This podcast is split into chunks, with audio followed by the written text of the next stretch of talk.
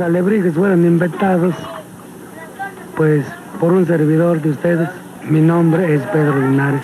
Los alebrijes fueron inventados, ¿verdad? Por ciertas revelaciones que yo tenía, ya de muertos, ya de pingos, de diablos, cosas pues macabras, ¿verdad? Podemos decir. Estas cosas me hicieron pensar en hacer figuras como las que hacemos ahora.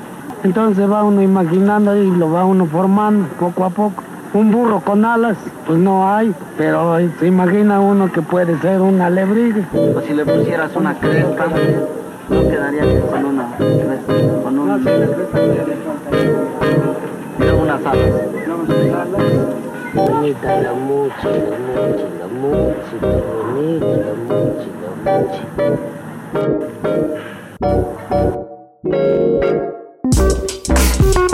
Pues regresamos a este Cultivando 11. Chavita, vamos a hablar de un tema bien interesante. A mí me gusta mucho el arte y creo que eh, deberíamos hablar de cultivando el arte. Y en el tema creo que hay que hablar de arte mexicano y una de las expresiones mexicanas de arte más bonitas son los alebrijes, chavita. Sí. Toda la historia. Decidimos hacer este cultivando precisamente por eso, ¿no? Sí, y qué mejor manera de iniciar el cultivando el arte con un artista mexicano de inspiración mexicana, pero que reside en Alemania y pues traemos un invitado súper especial que se llama Jonathan Escandón. Eh, ¿Lo presento, James? Sí, adelante, chavita. Eh, Jonathan Escandón es artista, pero también es ingeniero. Llegó a Alemania por ondas de, de trabajo. Se dedica a consultoría, pero pues la vida va dando vueltas y también le empezó a gustar esta onda del, de los alebrijes y bueno, él nos va a contar un poquito más y hoy en día pues divide su carrera entre artista y ingeniero. Hola Jonathan, ¿cómo estás? Hola, ¿qué tal? Un saludo muy caluroso a ti, Chavita, eh, también a James y a todo tu auditorio. Muchas gracias por la invitación. Bienvenido, John. John es maestro ale alebrijero. ¿No, Chavita? Maestro alebrijero. Sí, Entonces, se podría decir un poco de eso. Eh, me empecé a inspirar y empecé a hacerlos por, por, cuenta propia. Y en mis ratos libres, este, pues sí, sí, realmente me dedico a eso. Y me he hecho poco a poco aquí de, de mi material, de mi mesa de trabajo. Y sí, este, y, a, a, aparte de ser artes, es un medio de relajación también. Y su taller está en Ingolstadt, pero yo no sé, Jonathan, pero a mí me gustaría que empezaras hablando un poco de dónde dónde vienen los alebrijes, porque creo que es algo que le interesa mucho de nuestros escuchas, quizá. Claro que sí. Eh, bueno, la, la, historia está más que documentada en, en, internet, pero les voy a contar un poco, les voy a resumir. Eh, pues todo esto se inicia, o sea, los, los alebrijes que yo hago son de madera, sin embargo, los, los uh, alebrijes originalmente eran de cartón y eran hechos por maestros cartoneros. El padre, por así decirlo, fue don Pedro Linares, que era un maestro cartonero de la Ciudad de México. Cuenta la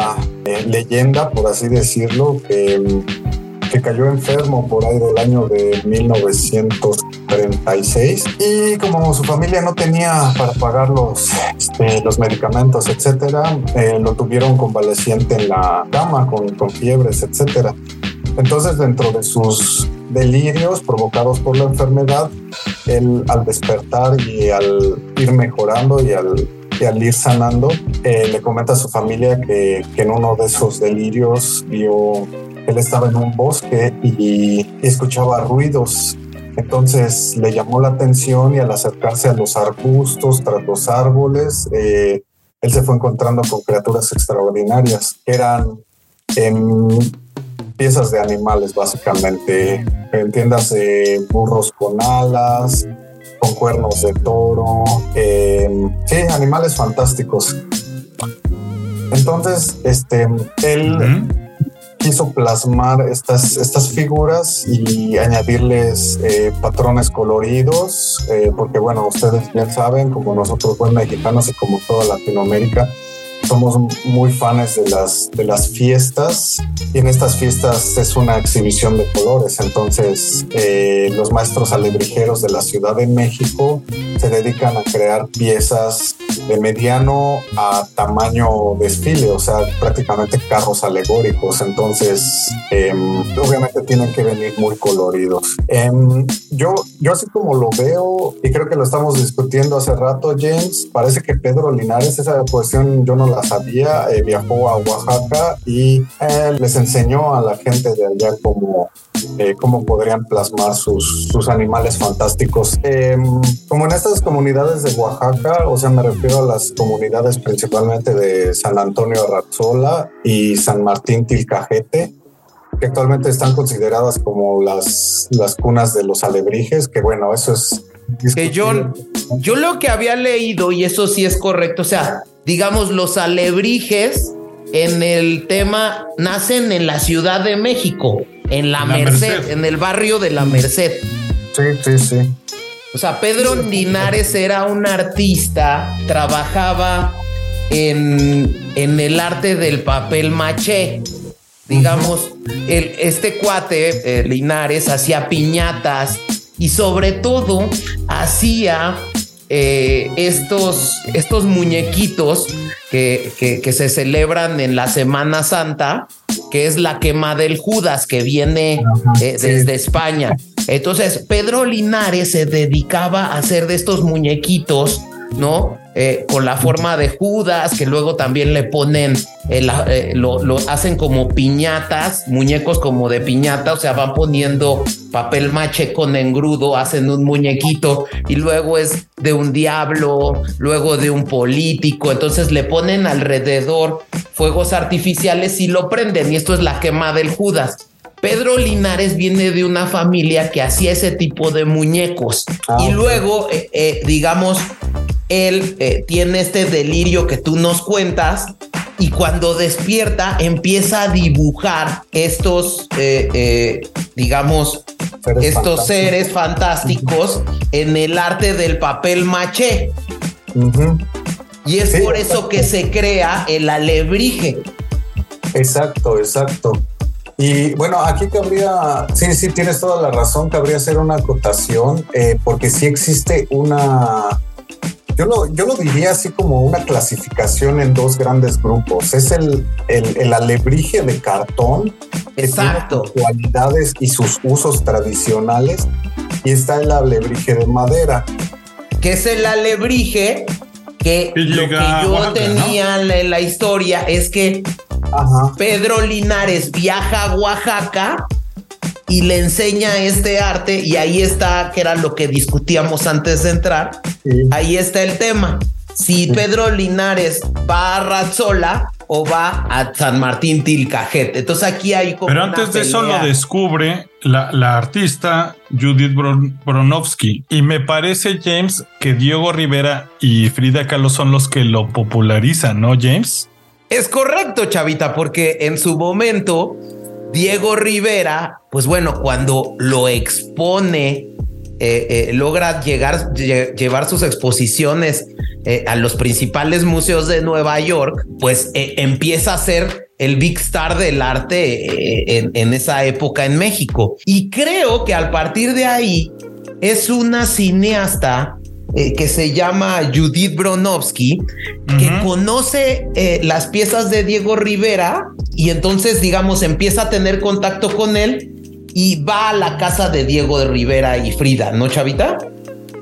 Sí, me parece que es donde ella se empieza a empapar de este tipo de arte y en algún momento, por ahí de los años 70, que es donde toman el, el primer auge fuerte los alebrijes, es donde ella hace un documental, ¿no, James?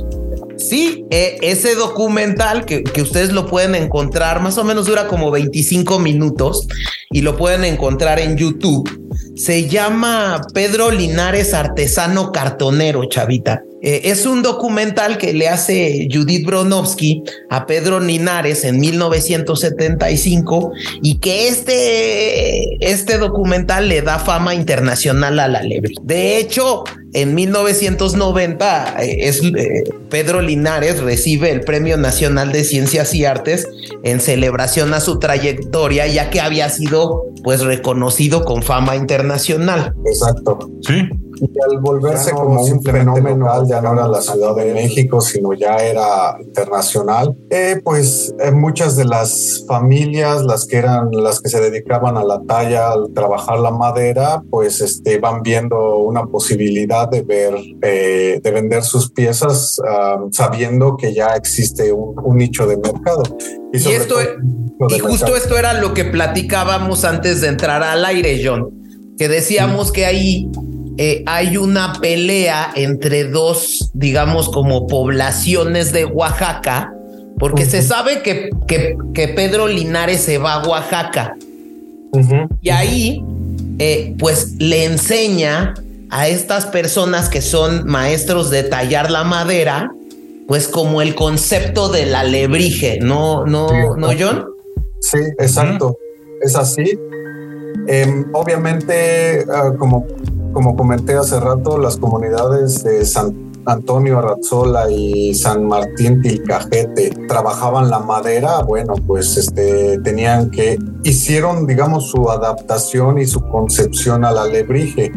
Esto influenciado en dos factores. El primero es que las comunidades viven en una zona boscosa de la madera de copal. Entonces, esta madera tiene la propiedad de ser muy maleable, de ser suave al corte y esto facilitaba mucho la, creación de piezas. Y la segunda es que a diferencia de los alebrijes eh, mexicanos que, que, tienen más, digamos, simbología azteca, la iconografía de la planicie central de México los, curiosamente, los, los oaxaqueños hicieron su propia versión del alebrije al plasmar la iconografía eh, zapoteca y mixteca en sus propias. y ahí es donde meten esta onda del nahual, ¿no? Exacto, chavita. Exacto. Como que le dan esa mitología, ese carácter mitológico prehispánico al alebrije, ¿no, Chavita?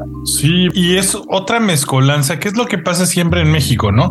Justo con el Día de Muertos y la, la España, la Nueva España o el México antiguo, y esta vez es una mezcolanza de la Ciudad de México, de una cultura, digamos, más azteca, junto con los zapotecas, como decía John. Sí, exacto. Cada, eh, como que cada quien hizo suyos los alebrijes y le imprimió su, su sello distintivo. Que eso es completamente válido desde mi punto de vista. O sea, yo creo que el arte, al igual que cualquier otra cosa, es evolutivo. O sea, no se queda estático. Y, y que yo creo que la verdad sí me parece que es una de las artesanías más bonitas de los mexicanos. O sea, la verdad del alebrije. Y más únicas. El alebrije oaxaqueño es precioso. ¿No, no John? Sí, claro. Eh, a mí lo que me gusta mucho es em, cómo cómo se ve, a diferencia del alebrije de cartón, que se ve más como rugoso, trabajado, digamos, más rudimentariamente, porque obviamente es, son piezas muchísimo más grandes y bueno, el, cartón al pegarlo pues va generando irregularidades, en cambio la madera no. Entonces a mí lo que me gusta mucho de trabajar la madera, aparte de ser un material 100% ecológico, es que es muy noble, es, es este digo, hay de maderas a maderas, o sea, obviamente la, madera del copal es una madera muy suave, muy fácil de trabajar. Yo hasta diría, hay un, hay un misticismo entre eso, o sea, la, la tierra te da la madera, tú la trabajas y a su vez hay campañas de reforestación en las comunidades y, vuelven a plantar más, este, más árboles de copal para guardar ese equilibrio. Y yo algo que había visto, John, es que una parte de la inspiración de, de un alebrije es cuando se parten los pedazos de madera, cada pedazo de madera es único y al ver estas figuras, los artistas o cada artista toma estas pues digamos figuras que le da la madera para inspirar un cierto animal, ¿no? Sí, sí, exacto. Yo al principio cuando me acuerdo cuando me empecé a, documentar al respecto, yo decía, ah, estas, o sea, este animal, el camaleón o el caballo, lo que sea, tiene una una posición muy extraña, incluso las extremidades no son simétricas, pero yo creo que también para algunos artistas estas formas caprichosas les sirven también como fuente de inspiración, porque ellos dicen, bueno, esta rama retorcida, aquí tengo una rama retorcida del lado derecho, tengo una rama en forma de bucle del lado izquierdo, entonces ellos se ponen a imaginar qué animal podría salir de ahí. Y aquí quiero un, sí valdría la pena hacer un, un, pequeño paréntesis porque mucha gente se confunde en, la diferencia entre nahuales, tonas y, alebrijes. Sí, porque yo, yo, yo ahí sí te iba a decir justo. que, que justo el punto es, digamos, eh, viene la historia de Linares que llega a Oaxaca y aquí en Oaxaca se combina como una parte de la cultura oaxaqueña como de provincia de Oaxaca relacionada con el misticismo del nahual que es como este ser que, el, el, nahual es un no no es un ser el nahual es un animal protector que cada padre cada cabeza de familia nombra cuando nace un hijo y mm. tiene que ver con el comentario zapoteca sí, porque. Sí, o sea, yo, yo había escuchado algo de eso del Nahual. Y que, y que incluso en provincias mexicanas eh, la gente le tiene miedo al Nahual, este, John. Ah, no, pero el Nahual, sí, no, más bien eh, creo que te estás confundiendo es con la Nahuala, ¿no? Y la Nahuala en el... No, no, o sea, como que el Nahual sí tiene, digamos, este animal eh, yo me acuerdo, digamos, en el pueblo de mi papá en Puebla, en Huachinango, eh, eh, que, que, es una comunidad, sí tienen esta creencia de que el nahual es como, digamos, un perro con ojos rojos, que, que tiene un significado de maldad, ¿no? de cierto tema como de brujería. Entonces, eh, justo este tema, ¿no? Que es como mitológico del nahual, también lo extraen, según yo, las comunidades oaxaqueñas para hacer referencia a estos seres y combinado con el, en el tema de Pedro Linares, pues llega a ser el producto este que hoy en día tienes en Oaxaca, ¿no, John? Perdón que los interrumpa, pero yo lo que había oído es que el nahual tenía como una cierta representación, digamos, mágica o, ¿cómo se diría? Sí, exacto. En, en, la cultura zapoteca, y creo que me parece que toda Mesoamérica había nahuales que eran como hechiceros, y cuando se les hace malos, o cuando se les sataniza es durante la época de la Inquisición. Cuando llega la, religión católica, ah, se les da una mala fama. Pero digo, yo creo que John es el que le sabe más, ¿no? sí, existen dentro de la cultura popular eh, hechiceros o personas que tienen la capacidad de cambiar la forma a animales. Esos, precisamente para la cultura zapoteca, reciben el nombre de tonas.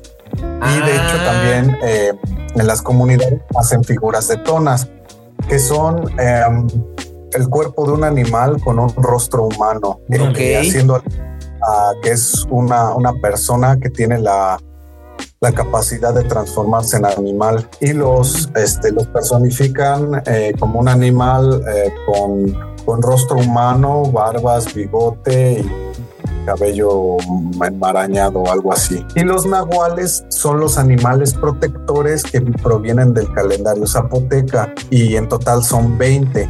Aquí los tengo, hice muy bien mi tarea, los tengo enlistados. Échale. Son 20, como mencioné, y son la serpiente, la rana, iguana, el colibrí, camaleón, caracol, el sensontle, pescado, venado, armadillo, conejo, perro, coyote, chango, me falta uno. Yo hice bien mi tarea. Pero eh, si se fijan, la mayoría de los, de los alebrijes que, salen de Oaxaca tienen la forma de, de alguno de estos animales.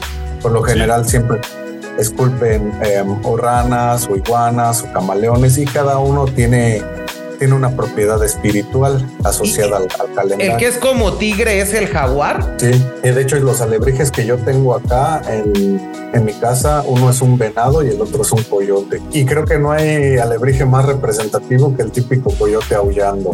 Ese Claro. es el de ley. Exacto. incluso yo había visto que eh, esta película de Coco, ¿no? Hablando, ya ves que habíamos hablado del Día de Muertos. Esta película de Coco es la que le da el contexto un poco del Día de Muertos al alebrije, que no lo tenía. Este, no sé si ahí nos quieras platicar algo, John, porque eh, creo que este contexto de como el guía espiritual surge eh, también por el tema de la película de Coco, el contexto que le dan del Día de Muertos. Bueno, aquí sí, sí y no. Eh, desde mi punto de vista, la cultura zapoteca ya tenía sus, sus animales guardianes, porque eran los co- con los que estaban en, en contacto en la naturaleza o con los que habían llegado a avistar en algún momento. Entonces, este, por ejemplo, como el jaguar es un animal muy tímido, es este, muy difícil avistarlo. Entonces, eh, se empezó a crear todo esto del misticismo en torno a los animales. Ok. En Coco lo que es- está más enfocado a la ya, no, ya no a la iconografía eh, zapoteca, sino a la a la azteca, a la del a, a la del Xoloscuincle, porque Ah, el claro. Xoloscuincle es sí que es un eh, bueno es un perro original endémico de de, de- de México. Eh, en alemán se llama Nackthund, que es eh, perro encuerado, sería la traducción literal. Mm, Este fungía como guía espiritual para llevarlos a, a la- a- a- al mundo de los muertos. Era quien guiaba a los eh, a las personas al- precisamente al mundo de los muertos. Entonces de Ah, ahí tomaron la idea, pero eh, esta idea eh, proviene más bien de los escritos sobre la, la cultura azteca y ya no tanto como la zapoteca. Ah, pero en la parte, o sea, yo creo que entonces lo que sí mete Coco es que sea del Día de Muertos. Sí, exacto, exacto, porque quieren hacer alusión a que es un guía espiritual y de hecho al final de la película, si mal no recuerdo, se quita como este aspecto mortal el animal, como una especie de piel y abajo queda su, su forma original, que es la de un alebrije, que es un ser mitológico que te guía al, al mundo de los muertos. Órale. Sí, sí, es- Está es buenísimo eso. Creo que no lo noté, ¿eh? O no le puse tanta atención. y la Pepita es la, el jaguar este al lado, pero ese sí es meramente un, un alebrije como tal.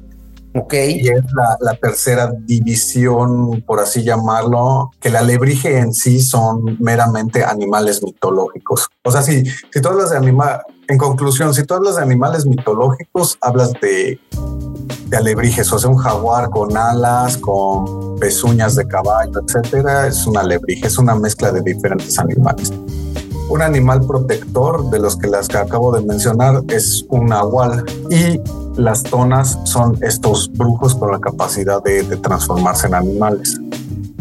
Y de ahí viene como que la. Exacto. Todo el mundo pensaba que, ah, figura de madera colorida igual a alebrije y no, no, no es así. Oye, John, y yo tengo ahí un tema, según yo, generalmente, se- bueno, ya se habla de tres regiones, pero, o sea, yo, yo creo que son dos, que son San Antonio Arrazola y San Martín Tilcajete, y bueno, como un tercero que es la Unión de Tejalapa. Son las tres comunidades oaxaqueñas que jalan el tema del alebrije, principalmente ahí, eh, eh, digo, yo lo que había leído es que en la parte de Arrazola lo lleva Manuel, Manuel Jiménez, que es como que el que, el que se ha, eh, ha tomado o adueñado de la idea de que es el creador del alebrije Arrazola, ¿no? Y tiene incluso su taller y su hijo es Angélico Jiménez, hoy en día también tiene su taller en Arrazola, pero también en San Martín Tilcajete. Sí, aquí es, es, es, es correcta esta historia, ¿no? ¿No, John? Sí, sí, claro. O sea, a final de cuentas, este, am, si tú te vas a los mapas de estos dos poblados, pues prácticamente dos tercios de la población se dedican a la, a la talla de los alebrijes. Em, y al ser obviamente, hay algunos que son talleres grandes que emplean, eh, por ponerte un ejemplo, como el de Jacobo y María Ángeles, son cerca de 200 trabajadores más o menos los que trabajan en ese taller, o sea, realmente es un taller bastante grande, pero hay otros talleres más pequeños donde pues son básicamente de, corte familiar. Que hoy en día para todos nuestros oyentes, John, eh, hay que decir que eh, el taller eh, yo creo que más famoso de todo, el, de todo México es este taller que acabas de comentar, que es el de eh, Jacobo y María Ángeles, ¿no? Sí, sí, ellos han tenido gran fama internacional y han hecho exposiciones en Estados Unidos. También sería un, un tema que me gustaría tocar, que este, cómo se ve la penetración, digamos, de esta artesanía a nivel mundial. O sea, yo lo he visto en Estados Unidos, te puedes encontrar también eh, talleres.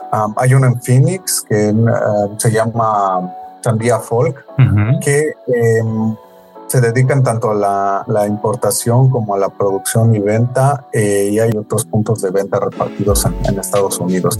Es decir, internacionalmente obviamente los Estados Unidos son como que los, los consumidores mayoritarios. De este lado del charco, aquí en Alemania no existe tanta penetración de mercado porque también eh, la gente no está muy empapada con el tema de las artesanías mexicanas. Entonces, eh, pues sí, sí hay un, hay mucho que hacer por acá.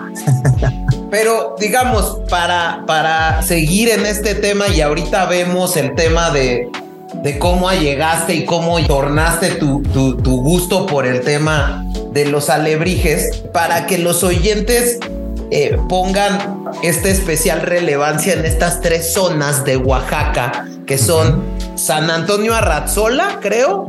Sí, San, Antonio Arrazola y San Martín Tilcajete. Que son las dos principales. Y luego viene otra que yo estaba leyendo hace poco que se llama la Unión Tejalapa. Sí, bueno, debemos de recordar que la, la zona es, es un bosque de... Copal, copal. Exacto. Y eh, bueno, no nada más está eh, como que reservada a estas dos comunidades. Digo, habrá también pequeños talleres repartidos alrededor. Sí. Y, lo que yo veía, y justo era lo que, lo que tú nos estabas diciendo antes del corte, que, bueno, estas comunidades trabajan a mano el tallado de esta madera que es el copal. Y tú nos decías que es, es que, que la facilidad que tiene este material, la madera, para ser trabajada. La puede, es muy moldeable, ¿no, ¿No John? Sí y no.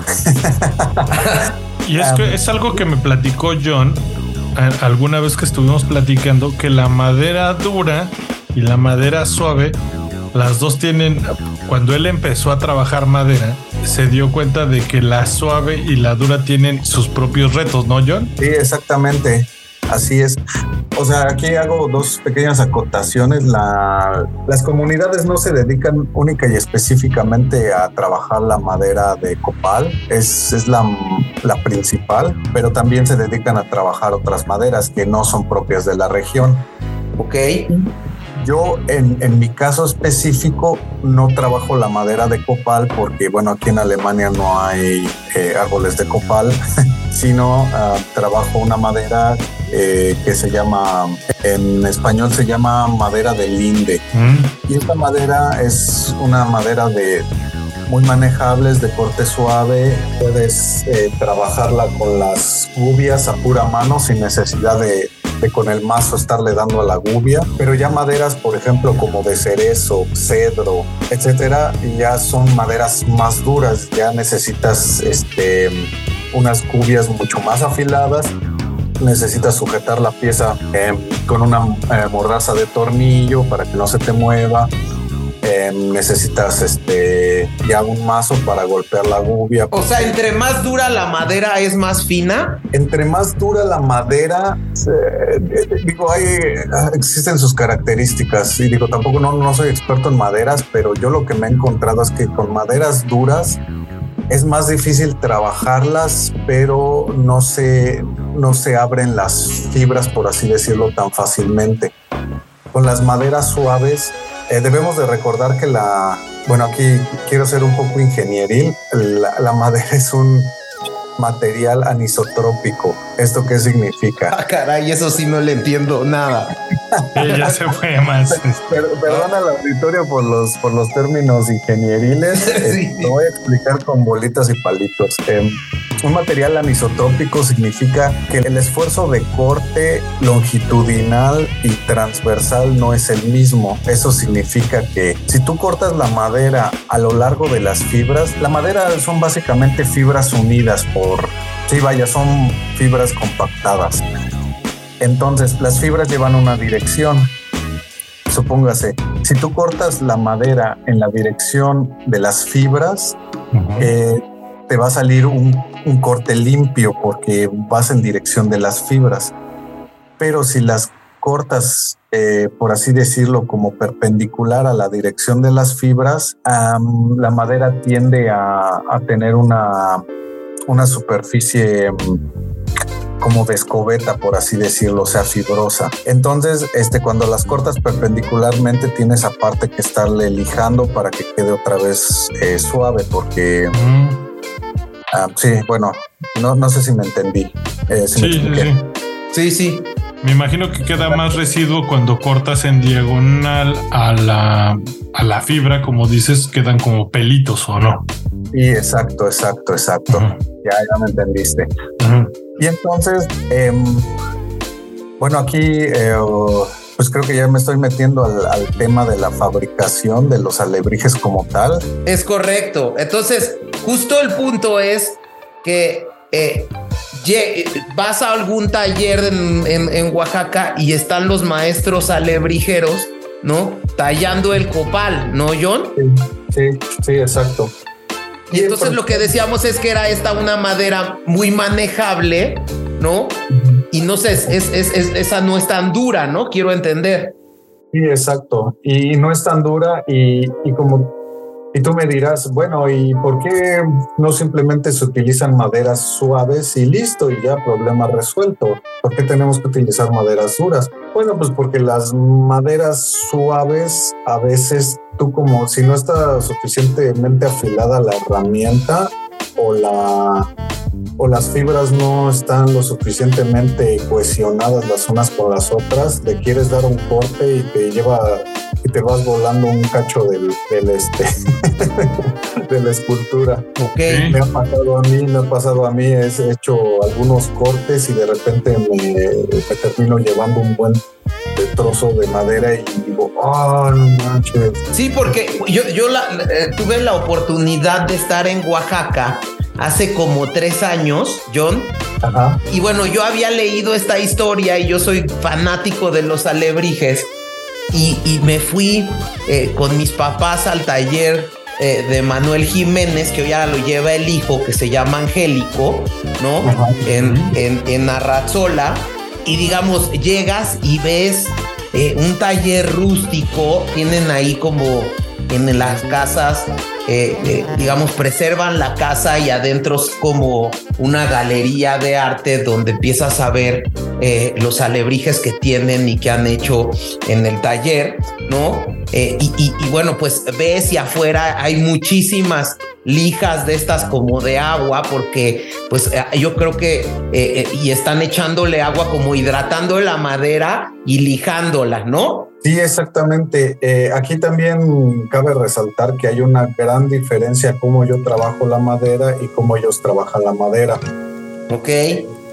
Yo lo que hago es trabajar una, un bloque de madera maciza seco. O sea, ya lo pusieron, cortan la madera verde todavía, la ponen en un horno de secado y, y la venden. Mm. Y es como yo este, compro la materia prima y la, la, y la corto pues a, a- a los- a las exigencias del alebrije.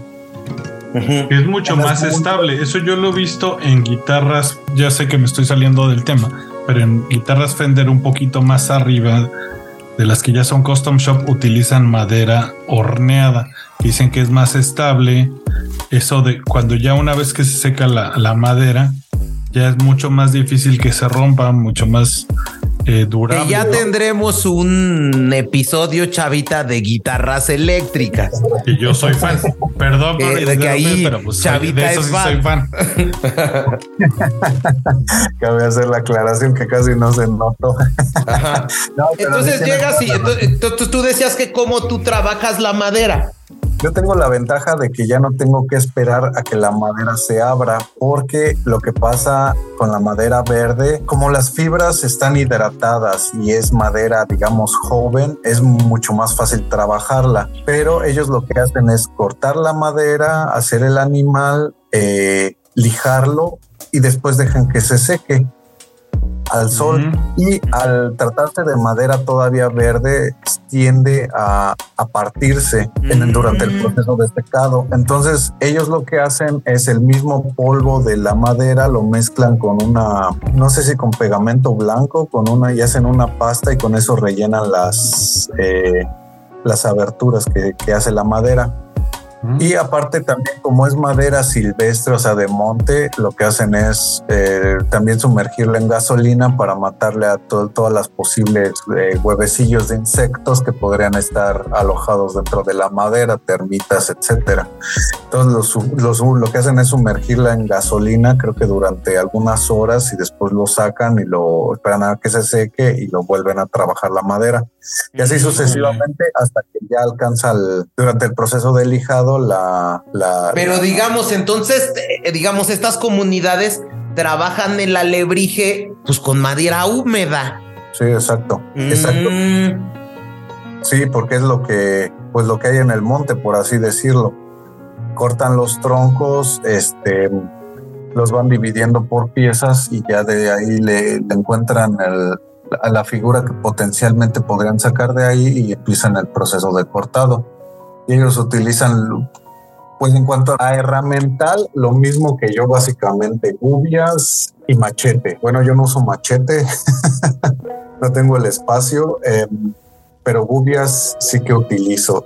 Y, em, y algunos, eh, me he tocado ver este, también eh, que algunos ya se están tecnificando un, un poco más, eh, en vez de meterse a procesos de lijado, que es para mí el, el proceso más, más tedioso porque tienes que llegar a una superficie lisa. Muchos de ellos lo que hacen es utilizar para por ejemplo, las, las figuras de, de caballos o de, o de jaguares eh, que tienen una parte entre las piernas muy difícil de lijar. Ellos a veces lo que utilizan son herramientas rotativas como Dremel y o a veces cuando quieren cortar ya también la madera rápida utilizan este las estas sierras eléctricas de mano que son unas sierras muy pequeñitas que cortan la madera rapidísimo entonces este ya con eso te ahorras el, el proceso de estarle dando con el machete con los cuchillos etcétera o sea Ok. Y por ejemplo. ¿cuánto tarda en hacerse un alebrije común? Me imagino que como de eso lo platicamos antes de, sa- de salir al aire, pero hay calidades, ¿no? Pero un alebrije. exacto, es, eso era a lo que yo iba a ir. Hay calidades de, de- de alebrijes, no. claro Eso, eh, y eso hay que aceptarlo, ¿no? Ajá. Y O sea- cabe, cabe destacar una cosa y es algo que, que he estado aprendiendo este, en, este, en esto de autodidacta. Hay calidades y hay formatos. O sea, es, es lo que les comentaba al inicio. Es difícil alcanzar un, una pieza de madera de alto formato, de alta calidad. Es muchísimo más difícil porque tienes que estar cuidando cada pequeño espacio de- de la madera que esté bien lijado y obviamente eso pues toma, toma tiempo. Por ponerte un ejemplo, por- eh, para- eh, ahorita estoy haciendo un caballo que tiene de, las dimensiones son aproximadamente 20 centímetros de largo por 15 centímetros de alto por unos 10 centímetros de profundidad, que es ya un formato medio. Y em, este, el proceso de esculpido mm, tardé como dos meses hablando netamente, o sea, em, o sea, me refiero a que, em, este, como si uno hubiera trabajado sin parar, por así decirlo. O sea, entonces en tiempo con, con descansos, ¿cuánto te toma? como cerca de cuatro meses. Ok. hacer una figura. Sí. Sí, sí, es- y eso ya sería un, un alebrije de alta calidad, yo supongo, porque cuatro meses es Sí, sí, sí, porque los alebrijes que te puedes encontrar en la ciudadela de los imancitos o los chiquitos, este que Sí, el Eh, colibrí. El colibrí y todo eso am, son producidos hasta cierto punto en masas. Entonces ya tienen un patrón definido, ya nada más lo, lo cortan, cortan, cortan, cortan. Están cortándole la, las alitas, alitas. O, o sea, una persona. sí, sí. Porque creo, y aquí no sé, y creo que aquí, eh, y me gustaría ver preguntarte, porque yo tengo esa duda.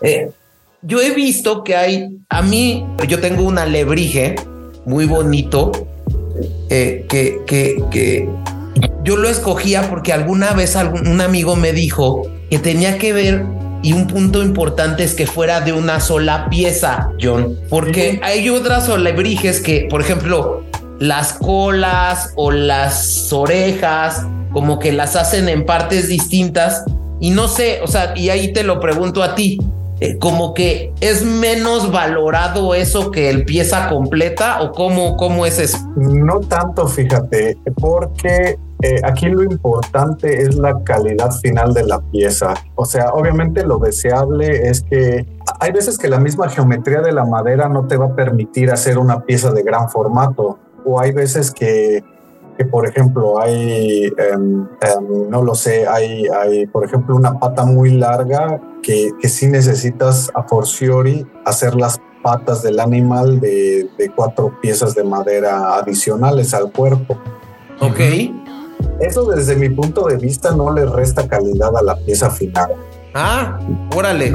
Y hay que tener en cuenta es, o sea, sacar una, una alebrije y, y te, lo, te lo digo porque yo he hecho de, de una sola pieza y de varias piezas ensambladas. La, la ventaja del- del- de sacarlo de una sola pieza es que el, am, nunca, van a, nunca vas a tener uniones, o sea, no tienes que hacer como cálculos de, de la patita cómo debe de quedar, debe de quedar hacia adelante, hacia atrás, sino tú vas viendo el, el proceso, cómo se va materializando la figura eh, de una sola pieza sólida.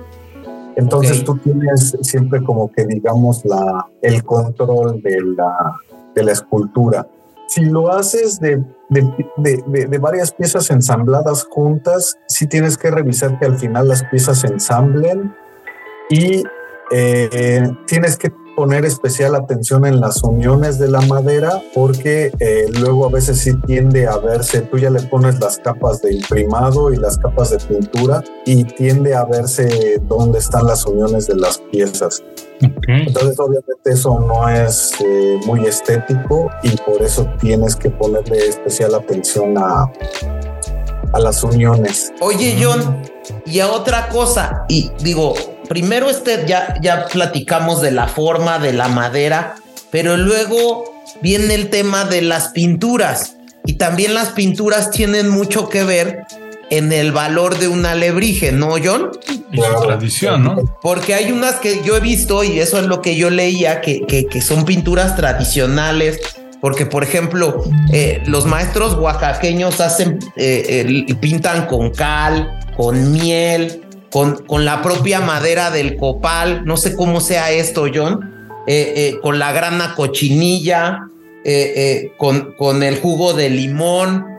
Entonces, eh, eh, eh, una cosa es que venga así pintura y otro, te- otra cosa es que tenga una pintura de acrílico y no sé cómo, cómo ahí puedes, te, te puedes dar cuenta de- del valor de un alebrije. Y algo que yo vi antes de, de que empiece John, no sé si sea cierto o no, John, yo vi que si es demasiado brillante la pintura, no es pintura natural. ¿Es verdad o no? Que son pinturas más opacas No, cuando son pinturas No, naturales. no necesariamente. Ok.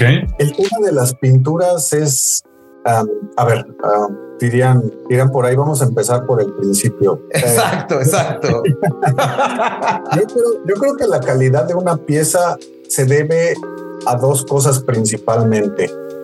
O sea, independientemente de la calidad de los materiales y, del- y- y- y- y de las herramientas, se debe principalmente a la calidad del esculpido y a la calidad del- de la pintura. Claro. ¿Cómo logras una buena calidad del esculpido? Bueno, eh, necesitas este, gubias, eh, cuchillos bien afilados, este, eh, necesitas ser muy cuidadoso eh, em, en dejarlo todo bien lijadito, bien liso, para que de otra manera las, las grecas, la iconografía se va a ver fea. O sea, el- finalmente la calidad de la escultura va a ser tu lienzo sobre el cual, el cual vas a trabajar. A mí me ha tocado que por andar a las carreras este, haces una figura, eh, la medio lijas y ya después como que le quieres meter la pintura y se ve se ve como poroso, se ve se ve un poco raro, incluso hasta Chafita dirían.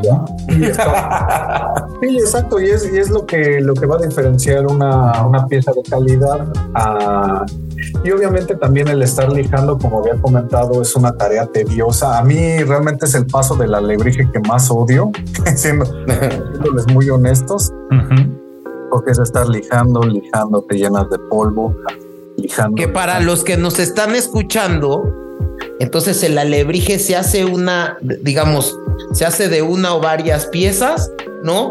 Y tiene que tener eh, esta Una calidad. capacidad de una calidad de que sea hecho a mano, porque lo que vale de un alebrije es que sea hecho a mano, ¿no, John? Sí, exacto, exacto. Sí, está, hay alebrijes semi-industrializados, como ya hemos comentado eh, sobre los colibríes, donde uno está cortando, pero pues obviamente una alebrije- parece que son como eh, unos palillos en un corcho, ¿no? Sí, exacto, es una línea de ensamblaje. Pero pues, también esto va dirigido a, un, por, por ejemplo, a alguien que quiere, pues, no sé, co- comprar un recuerdito y vámonos. O sea, Ándale. Pero ya alguien que quiere tener una pieza única, bueno, pues obviamente vas a pagar por esa pieza porque esa pieza es irrepetible y está hecha 100% a mano desde el principio hasta el fin. Y es lo que yo hago. Yo desde el bloque, por así decirlo, bruto de madera, empiezo a cortar. Y yo al principio decía, ¿por qué los alebrijes son tan caros? Pues, pero si nada más es una pieza de madera, sí, pero ya cuando uno se pone a fabricarlos, ve todas las horas que necesita para, para, pa- pa- para darle todo el detalle al producto final y es ahí cuando entiendo por qué algunos artesanos este, cobran por su trabajo y, y sí, eh, les doy toda la razón, es un, es un trabajo que devenga mucho tiempo. Ujú. Y que hay familias, ¿qué es lo que he visto? No hay familias que mandan a hacer ciertas piezas en con ciertas especificaciones, con ciertos símbolos, ciertas simbologías para tener en su casa, ¿no? Que me, habías comentado también que hay, bueno, pues hay gente que, que te ha encargado piezas que son un poco más, no, ¿cómo se diría? Sí, O sea, ahorita ya estamos como que digamos en la...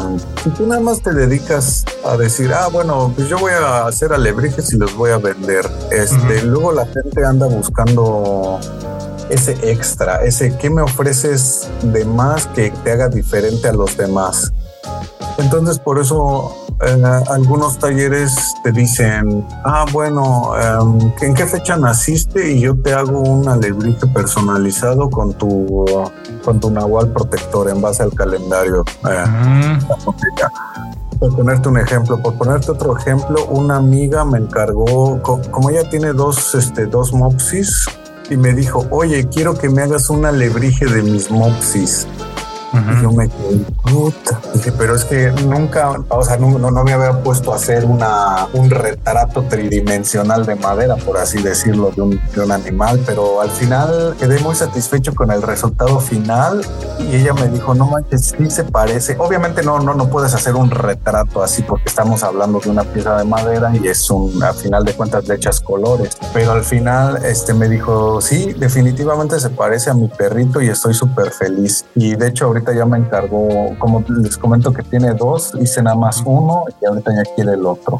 Ya está haciendo a su hermanito. Sí, exacto. No, es su, amante. Son pareja los, los dos Puxis. Sí.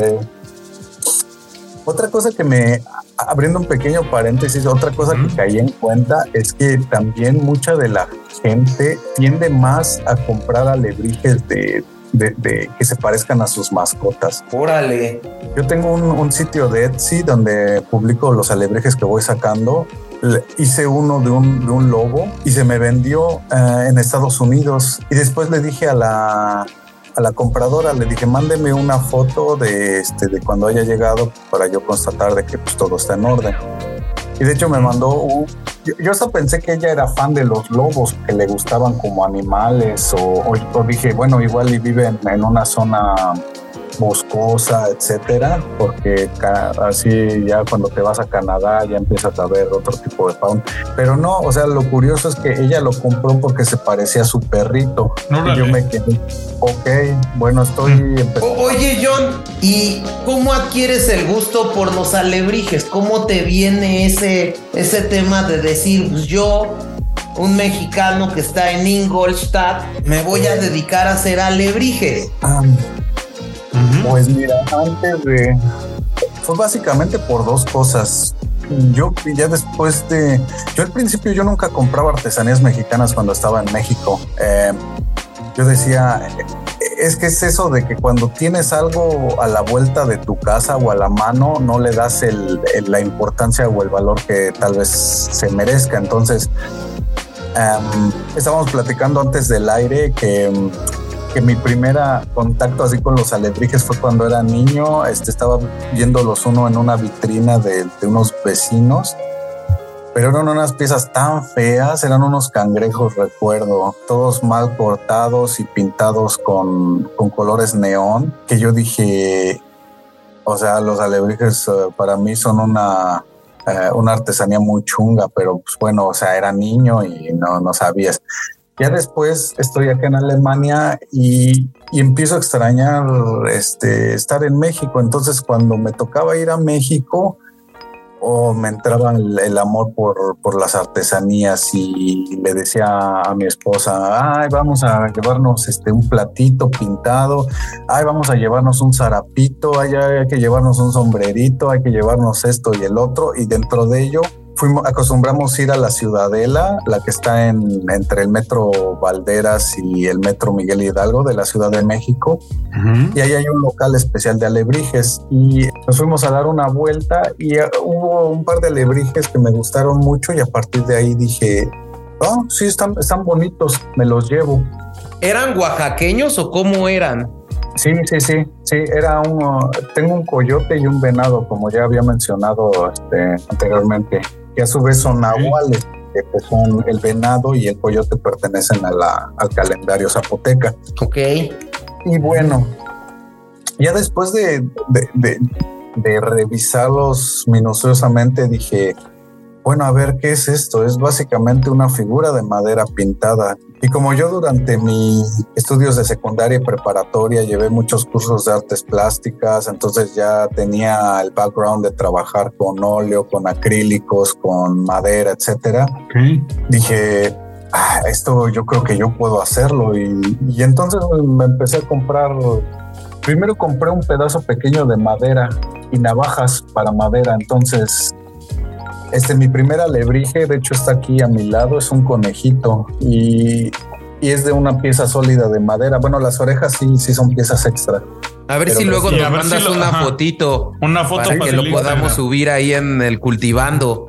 Sí, sí, claro, con todo gusto. Este, y ya después me caí en cuenta, dije, pues no está tan fácil, porque ahora, ahora ya que me pongo a verlo detalladamente, digo, pues aquí donde le corté se ven un montón las, eh, las fibras de la madera, no se ve liso, pero sin embargo a mí me sigue encantando mi primera Lepi, que es, es como el primer amor, o sea, nunca se olvida ¿Y tiene algún significado? ¿Te inspiraste en algo?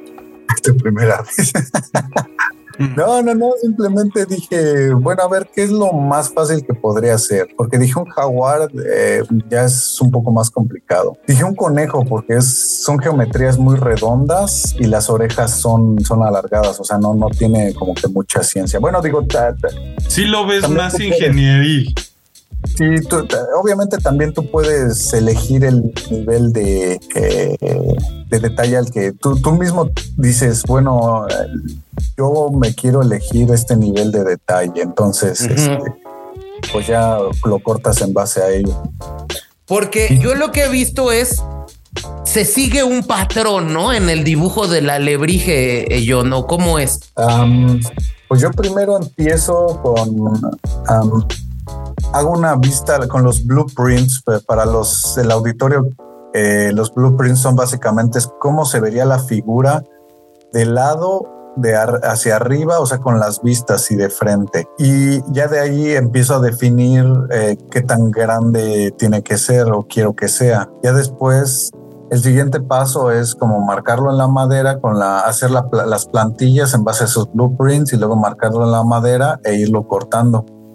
Aquí lo desafiante es cómo, o, sea, porque obviamente todo en, en- dos dimensiones se ve todo muy bonito y todo muy, eh, que sí va a salir, pero ya después cuando lo quieres trasladar al 3D dices, ah, bueno, pero aquí cómo se tendría que ver, acá cómo se tendría que ver. Entonces lo que hacen muchos escultores de madera es eh, tener también una, una figura, una, por ejemplo, yo aquí tengo tres diferentes caballos de plástico eh, que son de mi esposa y me los prestó.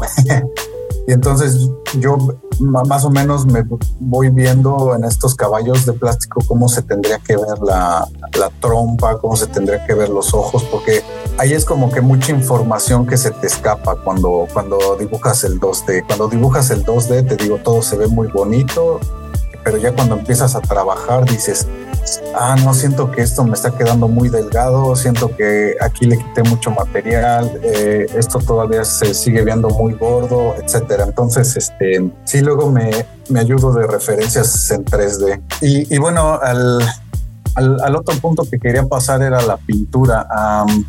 Como tú dices, las, las pinturas naturales sí, sí, sí se siguen utilizando en las comunidades. Obviamente yo no las tengo porque no tengo cochinillas a la mano ni, ni limones, frutas. Pero eh, tú cuando vas, por ejemplo, a un taller de alebrijes, sí te explican que ellos utilizan tintes naturales. Y eso es medianamente cierto. Obviamente con tintes naturales no puedes alcanzar el nivel de, de color que podrías alcanzar con pinturas acrílicas, Claro. que son las que estándar se, se utilizan. Sí, hoy en día yo creo que los alebrijes más, eh, digamos, con, con mayor tecnicidad que yo he visto son los de Jacobo y María Ángeles, que son los que han tenido como gran, eh, digamos, expansión internacional, ¿no? Que han estado en, en algunos, pues, en algunas galerías de arte de, de- de- de varias partes del mundo, ¿no, John? Sí, exacto. Y precisamente para esas piezas, muchas de ellas como son piezas de exhibición, sí que utilizan pinturas naturales. Pero como te mencioné, con las tinturas naturales no vas a alcanzar el nivel de, de colorido que, que luego a mí, me, a mí en lo particular me gusta imprimirle a, a mis piezas. Ok. Ok. Más limitado. Sí. Sí, exacto. El abanico de tonos que tienes es mucho, ma- mucho menor. Y aparte, eh, al ser pinturas naturales, pues obviamente se van desvaneciendo con el tiempo y una pintura acrílica te va a agarrar mejor en la superficie y bueno, poniéndole eventualmente a la pieza final un sellador, pues te va a durar este, pues de por vida. Exacto. Y de hecho existe, ah, les estaba comentando que, eh, que también existía como que un escalafón más arriba eh, en, las, en las piezas premium de los alebrijes y esto es la aplicación de pan de oro en la, en la figura. Ah, sí, yo sí lo vi cuando en su momento fui al, al taller ahí eh, de los Jiménez, sí ya tenían algunas piezas.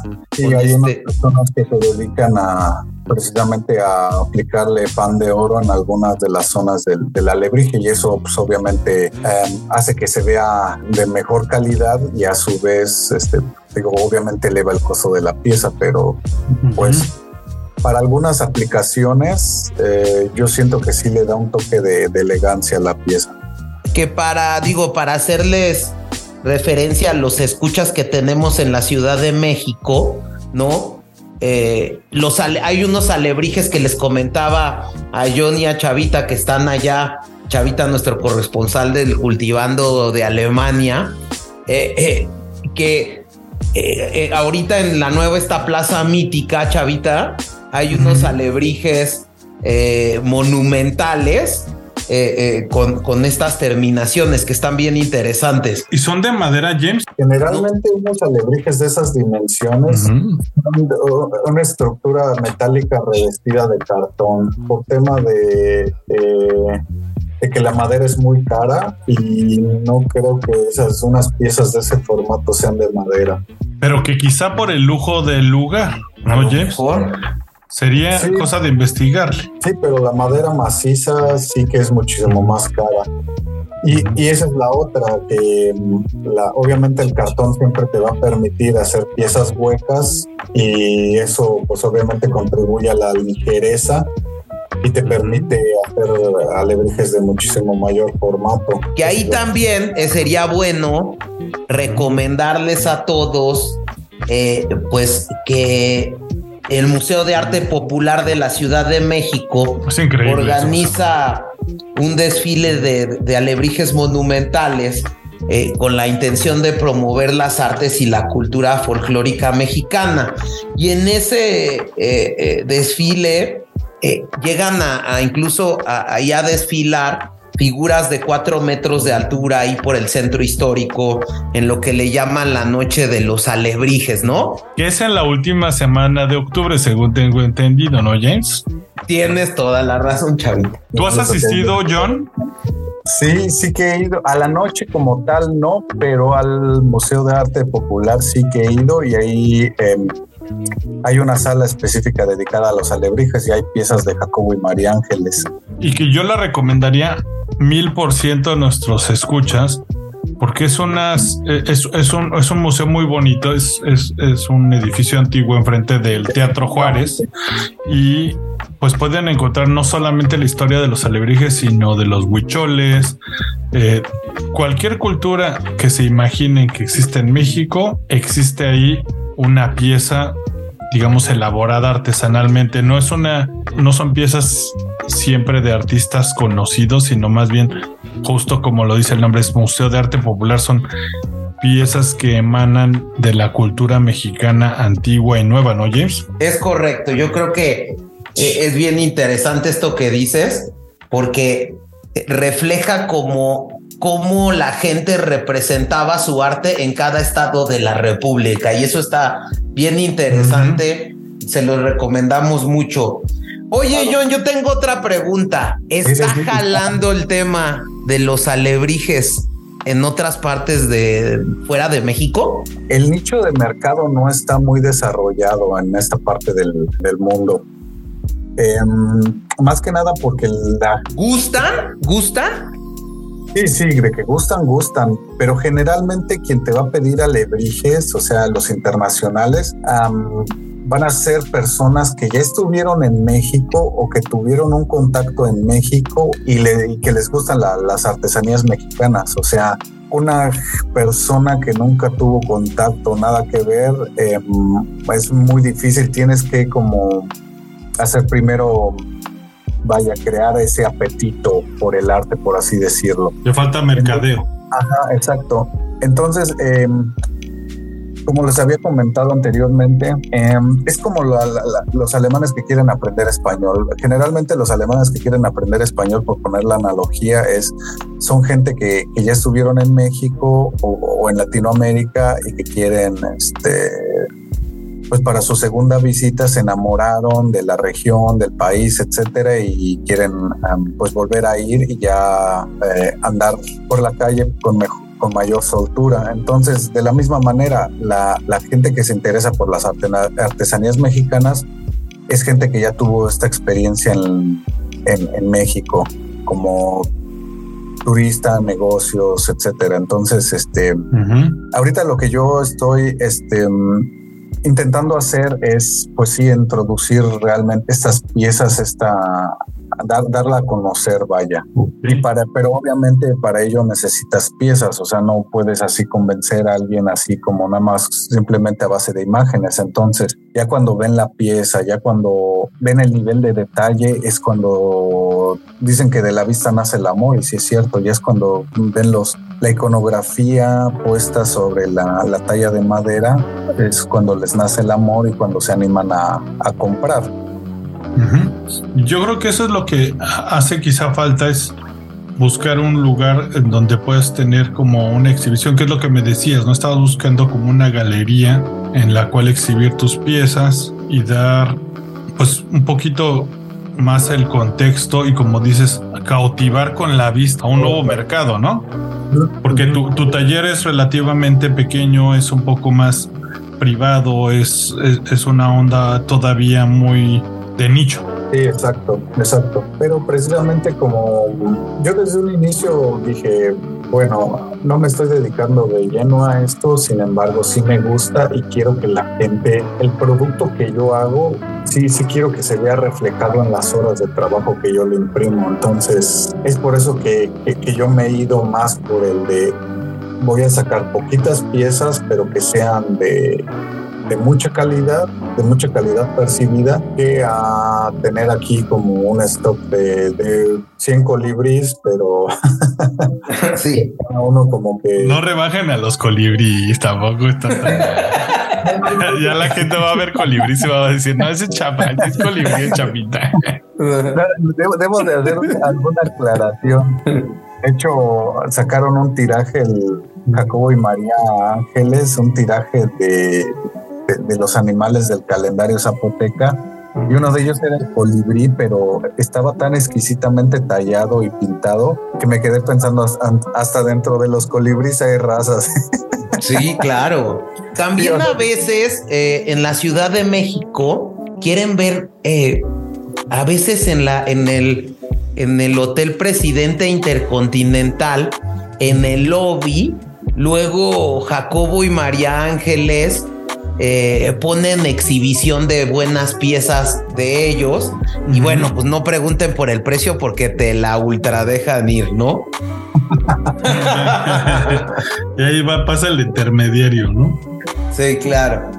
Sí, sí, como, como mencioné anteriormente, tiene que ver con las horas de trabajo, la calidad del material y también si tiene, por ejemplo, aplicaciones de pan de oro, eso también eleva el precio de las figuras. Oye, John, pues eh, sería bueno que nos dieras eh, tus datos para eh, o que nos pasaras tus páginas y con, Claro que sí. para que pues los que nos estén escuchando y que les interese ver como tu obra, ¿no? Pu- puedan es, ver y, y elegir y contactarte, ¿no, John? Definitivamente. En, en Instagram me encuentran como mi taller se llama Mexikunst-estudio, sin la E, estudio. Es deletrándolo sería M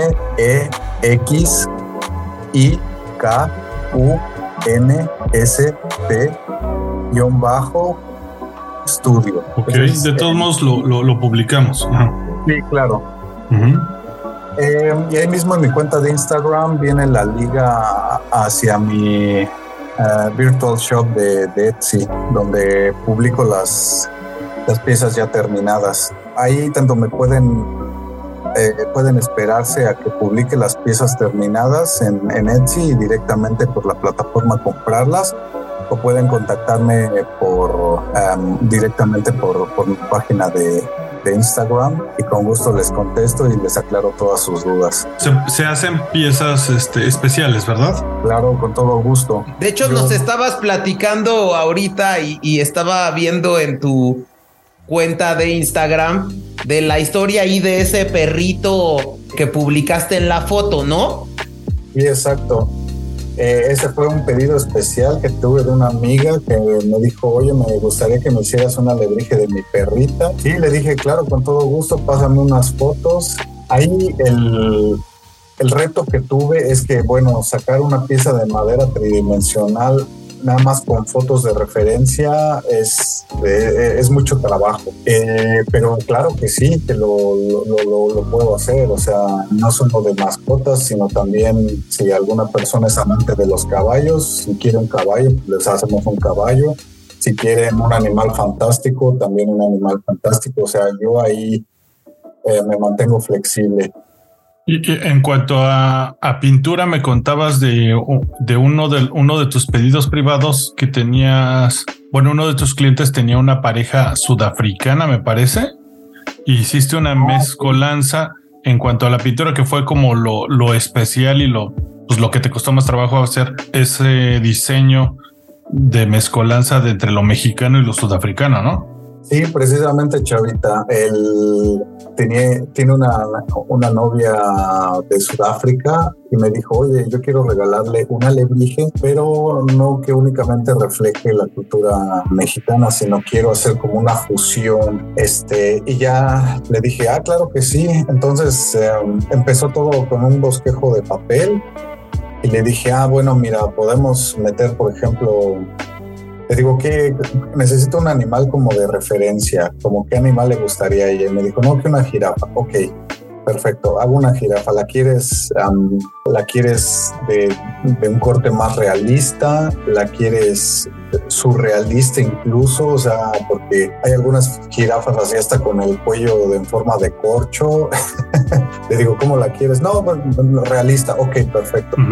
Entonces ya le hice un sketch, te lo enseñé y, quedó a gusto con lo que le enseñé y le dije, ah, bueno, pues entonces este, empiezo a trabajar en, la pieza. Y de hecho, la, ver esa pieza en Instagram es una jirafa que tiene eh, a Quetzalcoatl en el cuello y luego ah, en la parte de la panza tiene a los a los árboles estos de pan de mono, que son típicos de, eh, de la región de, del sur de África y son típicos africanos. También le, le metí alguna de las este, de los colores típicos de Sudáfrica, la bandera en la cresta. O sea, sí fue un trabajo muy bonito porque fue una fusión finalmente. Y es lo que le estaba diciendo a, James. Para mí no hay una receta de cocina para hacer alebrijes. O sea, como todo arte va evolucionando y tú le tienes que meter de tu cosecha, tú tienes que buscar tu inspiración. Incluso hasta puedes hacer fusión con todas con otras culturas como yo lo hago. O sea, no tiene que ser necesariamente todo de mexicano y todo iconografía. O sea, digo, claro, aquí esto va a ser muy debatible porque siempre va a haber puristas que digan, no, tiene que ser así o asado. Sí. Pero yo creo que la figura es tu lienzo y, y que, que, plasmes ahí, pues este depende de ti. Perfecto. Pues yo no sé si Chavita, tú quieres, te, tienes algo más que decir en esta plática? Nada, yo creo que ya quedó bastante claro. Me ha gustado, disfruté mucho de esta plática, James. Yo creo que lo único que falta es pedirle que nos recomiende su gusto musical, ¿no, James? Sí. Oye, John, pues a todos nuestros ideólogos eh, les pedimos que al final, para cortar la sección y el tema, pues nos recomienden una rola de su gusto musical. Ok, wow. Mi gusto musical es bastante amplio. Puede ser lo que estés escuchando actualmente, algo que te marcó, algo relacionado con los alebrijes sería ultra cool. Entonces, ¿qué te inspiró? Eso estaría bueno. Pues fíjense que cuando estaba esculpiendo el caballo de madera, digo, ahorita la escultura ya está lista, falta la aplicación de la pintura. Eh, sí, no sé por qué siempre me venía la canción esta del. ¿Recuerdan Magnificent Seven, esta que fue muy conocida por los comerciales de Malboro, porque ahí siempre salían los caballos y los vaqueros este, cabalgando. De Elmer Bernstein, creo, ¿no? Ándale, sí, sí, sí. Perfecto, pues entonces esa, con esa nos vamos, ¿no, James? Y Oye, pues muchísimas gracias por haber estado aquí en el Cultivando, John. Les agradezco muchísimo a ustedes la plática que fue realmente muy amena, eh, que yo también aprendí de ustedes. Eh, yo no me sabía algunas cosillas ahí de la historia de los alebrijes. Y a todos nuestros radioescuchas, muchas gracias por haberme escuchado.